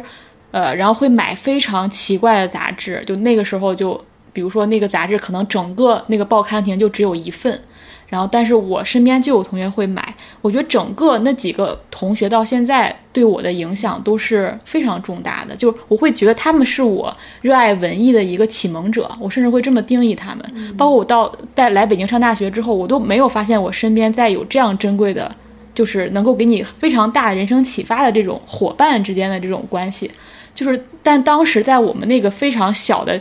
呃城市里面，你居然会有这样的人，居然会有让你觉得你在喜欢这些东西的时候，你不那么奇怪，然后你不那么不务正业，因为你能感到也有也有这样的人，也会去看这些，对，也会去看这些杂志，会看这些电影，也会。就是甚至会在一个 M P 四上，整个画面都是糊的情况下去做这件事情。然后到现在，我们几个人都还在做自己喜欢的事儿，一个在各种也在做各种读书的那个活动，然后另外一个人他在学术上，他就甚至他的那个研究生那个专业就叫文艺学。对，就是你会发现，这些人会很给你力量的，就是你们。还是跟小时候一样，就是你再见面，你还是能会聊小时候那些感兴趣的话题。好，那我们第二部分展开的也就差不多了，然后第三部分就可能简短的聊一聊，就是相关题材。我刚刚其实我们在聊到，呃，我我忘了是前面在聊到什么的时候，那段那那一瞬间就特别通感，棒少年，就是因为棒哦，我想起来是王老师说那个，就是有朋友要去做那种。计划对计划的那个时候，因为棒少年里边也是非常明显，它是一个等于说是一个棒球爱棒基地，对爱心基地，他把这些小孩儿，可能这些小孩都是留守儿童，然后集结起来，然后他甚至都没有强调这些小孩身上天然的有一些什么天赋，他可能就是普通的小男孩，然后把他集结起来，其中可能出现了一两个比较不错的苗子，然后他们有那种画面是有那个场景是他们要站到那个领奖台上去接受。就是外界的媒体的审视和这种赞助商的这个支持，就是那个场景，就是非常符合，就是刚刚王老师说的那个，说资助者对他们是有期待的，希望他们去要完成一个很好的叙事，因为他们也去了美国打比赛，然后大家就是期待说啊，你们要去，如果打出好成绩了，你们未来就一定很好。这些小孩也都被鼓舞了，说我们一定要打出好成绩。可是事实摆在那里，他们的成绩就是不怎么样，他们的能力就是还没有到那儿，所以就很很灰头丧气的就回来了。这就是一个像刚王老师说那个很典型的一个叙事，它就是一个民间的一个活动，但是它未必会带来一个特别好的结果，但是大家都又又都很希望看到那个结果，不包括这个片子上了之后，有网友就说那个小双已经归队啊什么，大家就都很开心，就是觉得说你好像又回到了你原来应该要走的那个轨道上去，但是这个轨道通向哪里，其实大家也是没有答案的，只是有一个朴素的希望，希望他的人生会变得更好。然后我前两天还看了一个。荷兰的一个纪录片，那个纪录片拍的特别特别简单，我觉得它就是一个宣传片，特别像一个宣传。它讲它那个那个那个叫菜园学堂，它讲的就是还有点像某种教育方式。它就是有一块空地，然后那个地就是春天之后就开始把那个地刨松了，以后就开始要在里面种东西，就有很多的小孩来到这儿，然后他们要自己领一个自己拿一个自己的盘儿，然后自己种自己的水果，然后老师就会问说你们自己喜最喜欢什么样的水果，然后或者说什么样的蔬菜，然后他们就要去种它。种完以后，还有一些就是，包括你要去把它做成食材，然后包括你要带回去给自己的家人，甚至有一个很可爱，就是有个小孩种出了最大的胡萝卜，他还能跟那个胡萝卜合影，旁边放一个就是说胡萝卜之王什么之类的这种，就它整个是一个没有什么太多目的性的一个教育，就自然教育。这个我就觉得跟那个自然之道那一期是很符合的，就是在国外可能这样的教育就是一个很天然的东西，他不不期望你通过这个东西去获得一些特别具体的。呃，不管是证书也好，一个证明也好，一个晋升渠道也好，他就是希望你去多了解这个东西到底是怎么生产出来的。就包括我们像之前说到，现代人的焦虑就在于说，我不知道我吃的东西到底是从哪儿来的。那这个教育就能完整的满足你的这个自然规律，一年四季，因为它那个循环特别完整。就你春天播种，秋天收了，然后整个又会把这些所有的东西都给刨出来，然后冬天又大雪覆盖在这里，然后又下一年又是新的一年，它就是这样一个完整的自然的循环。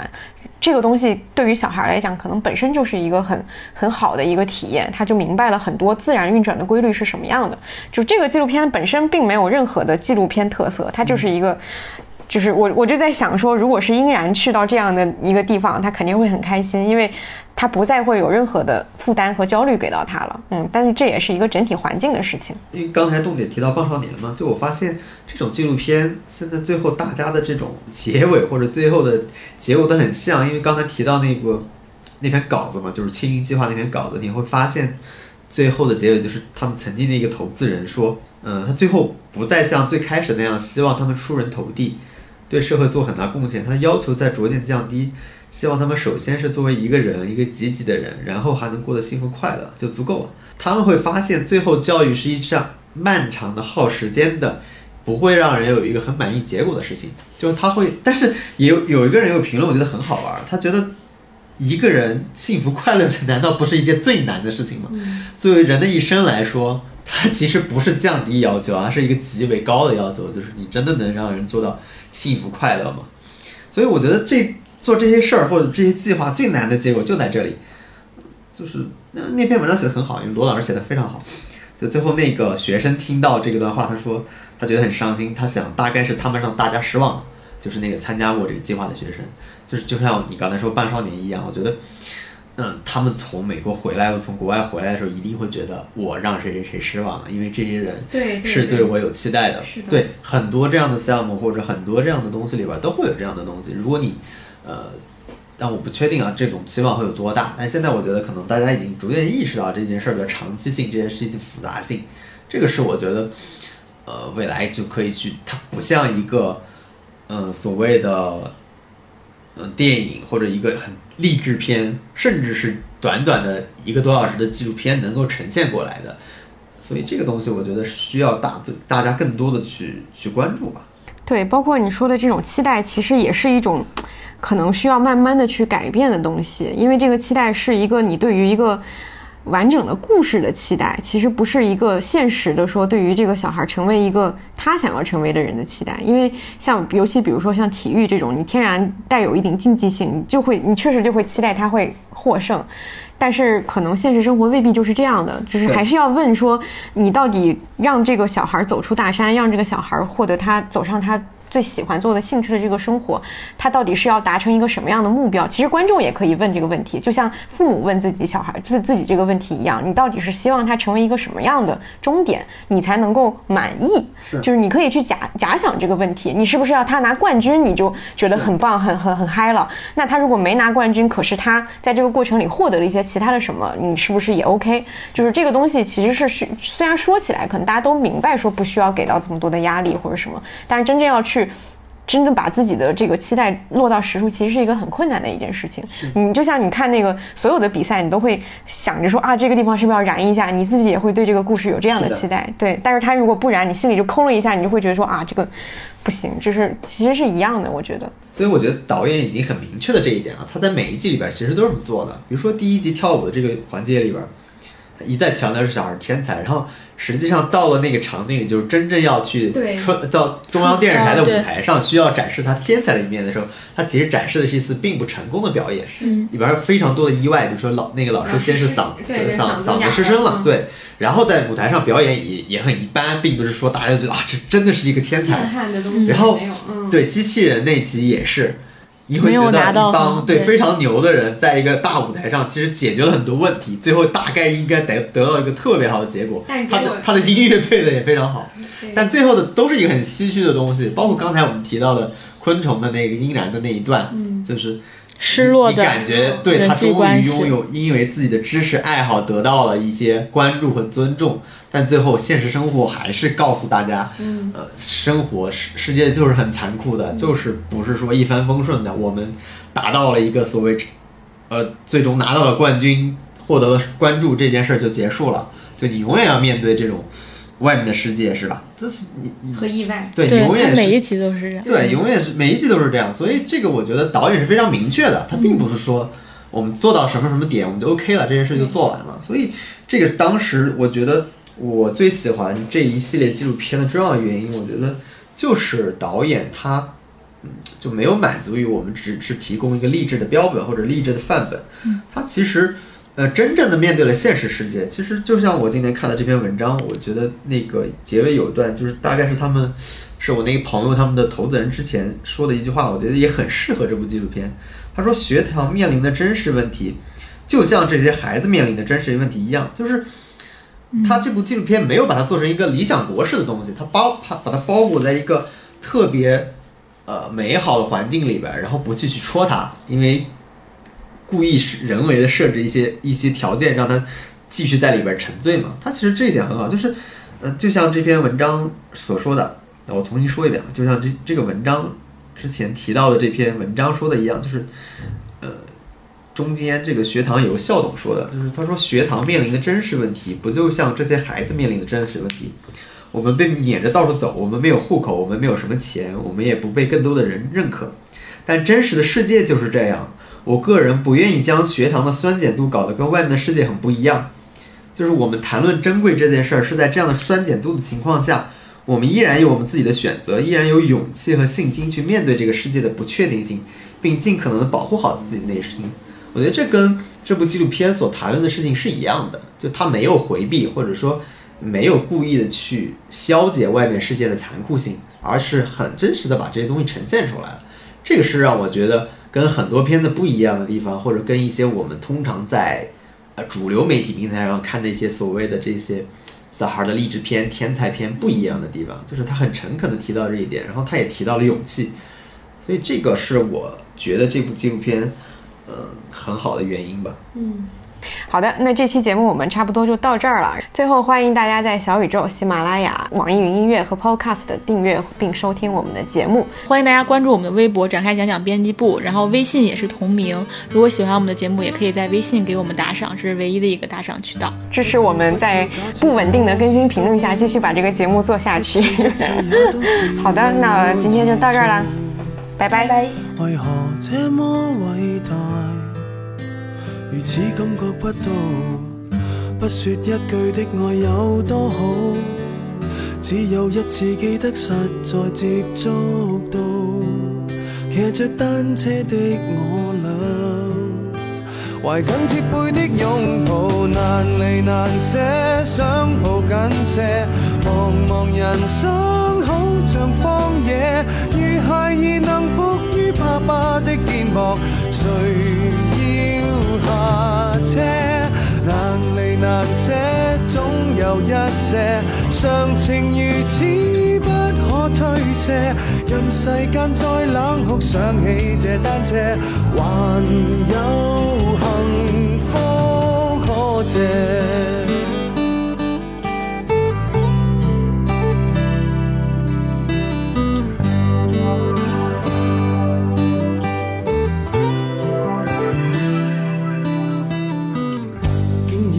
怎会看不到？虽说演你角色实在有难度，